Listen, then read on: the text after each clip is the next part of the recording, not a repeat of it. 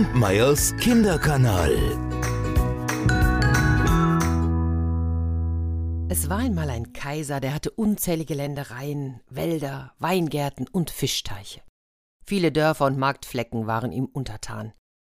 Tausende und Abertausende von Bauern schufteten auf seinen Feldern.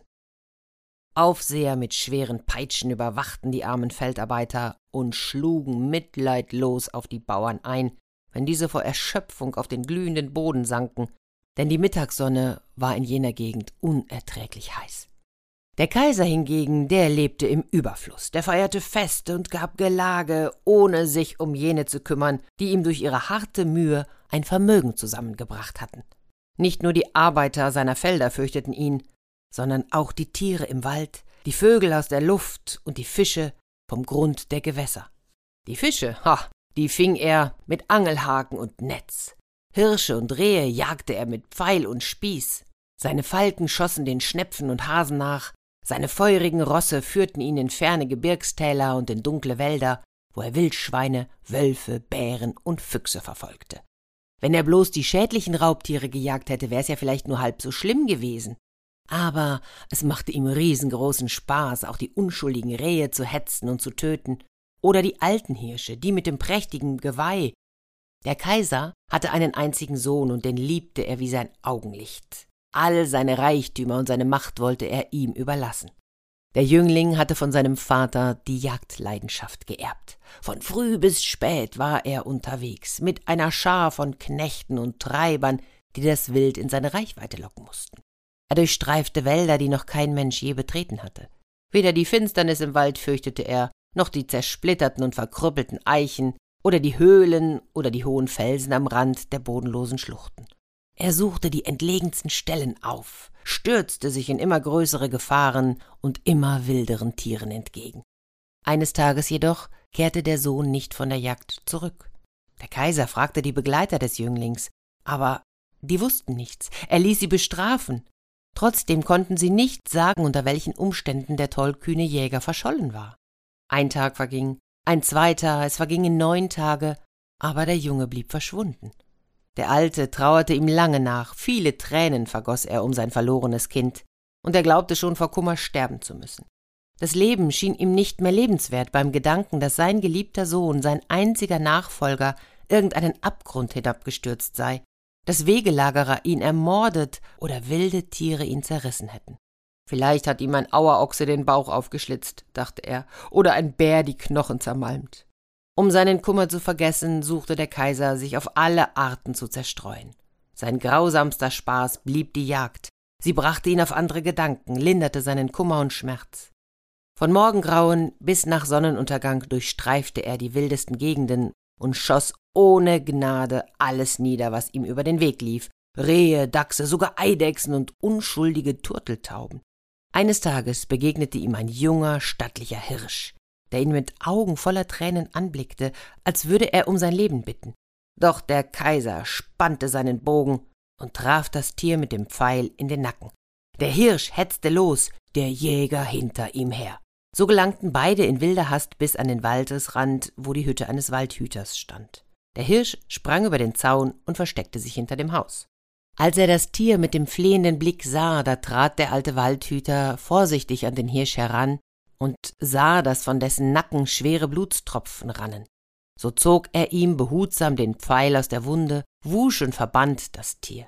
Der Hirsch kniete vor dem Greis nieder zum Zeichen der Dankbarkeit, leckte ihm die rechte Hand, die seine Schmerzen gelindert und ihn gepflegt hatten. Im selben Augenblick trat der böse Kaiser in den Hof, gefolgt von seiner Treiberschar. Bring mir den Hirsch her. Ich habe keinen Hirsch für dich, sagte der Alte. Das ist mein Hirsch, mein Pfeil hat ihn getroffen, schrie der Kaiser. Das mag so sein, aber ich habe ihn gerettet und geb ihn dir nicht. Du Unverschämter, du niederträchtiger Schuft! Du weißt wohl nicht, mit wem du sprichst. Ich bin der Gebieter dieses Landes, mir gehören alle Felder hier, die Weingärten, die Wälder und die Berge, mit allen Tieren und Menschen, die hier leben. Auch dein Herrscher bin ich, du hirnloser Greis. Sei vernünftig, oder? Du magst wohl der Herrscher dieses Landes sein, aber in meinem Hof und Haus bin ich mein eigener Herr, antwortete der Alte würdevoll. Dabei stellte er sich vor den Hirsch, um diesen zu schützen. Über die Maßen aufgebracht befahl der Kaiser seinem Gesinde, den Alten zu packen zu fesseln, ihn zu schlagen und ihm das Wild wegzunehmen. Als sich die Knechte jedoch dem Waldhüter näherten, um den hohen Befehl auszuführen, geschah das Unglaubliche. Der Hirsch trat an den Kaiser heran und sprach Halt ein, Herr, halt ein, Vater. Und kaum hatte er das Wort Vater ausgesprochen, da fielen ihm Geweih und sein Fell ab, und der so lange tot geglaubte Sohn stand vor dem Kaiser. Der Kaiser wich zwei Schritte zurück, vor Erstaunen und Freude. Der Sohn aber fuhr fort Lasst den Alten in Frieden, bedankt euch bei ihm, dass ich noch lebe. Wäre er nicht gewesen, Vater, du hättest deinen Sohn nie mehr wiedergesehen. Und dann erzählte der Jüngling, wie es ihm ergangen war.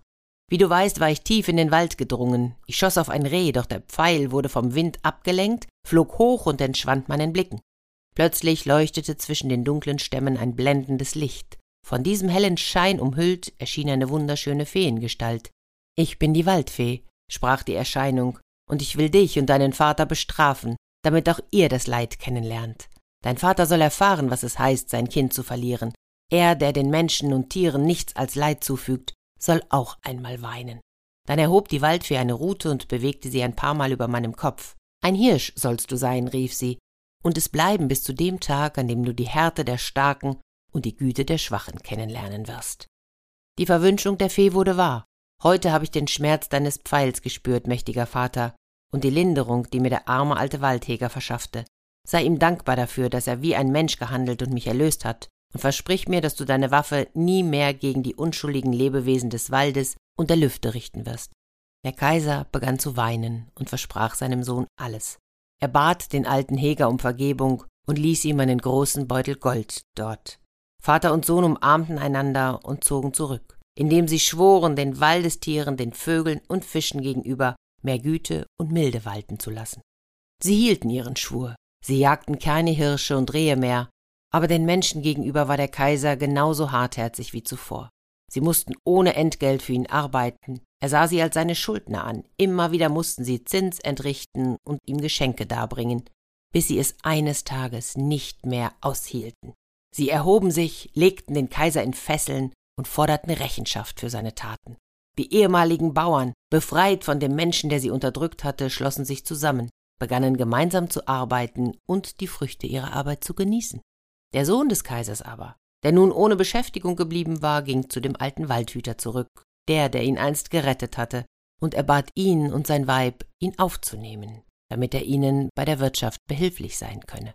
Und dort lebt er vielleicht heute noch. Kampmeyers Kinderkanal.